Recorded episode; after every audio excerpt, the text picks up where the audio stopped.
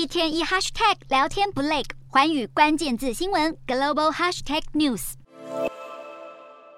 经济衰退乌云罩顶，十五号美股四大指数一起收黑，道琼大跌七百六十四点，是九月以来跌最大；标普五百也大跌百分之二点六，纳斯达克重挫百分之三点三，今年以来更已累跌超过三成，非半更修正超过百分之四。十三号，美国联储会放鹰之后，十五号公布的零售业数据也不挺。尽管有黑色星期五购物季和年底的假期购物旺季，但美国十一月零售业销售却不增反减，下滑百分之零点六，比市场预期的百分之零点二更深，同时创下近一年来最大的降幅。此外，截至十二月十号为止的一周，美国首次申领失业救助的人数减少到二十一万一千人，低于四周的平均。就业市场热度不减，供需不均推高薪资，使得高物价结合了衰退的隐忧。再加上从欧洲央行、英国央行到瑞士央行都跟进美国脚步升息两码，十五号带动了欧股也一片收黑。而北大西洋两端的央行集体升息，势必让联准会更难缩手。另一方面，对经济衰退的担忧加深，也拖累了美股银行股，摩根大通下跌百分之二点四八。此外，串流平台龙头 Netflix 股价也大挫百分之八点六三，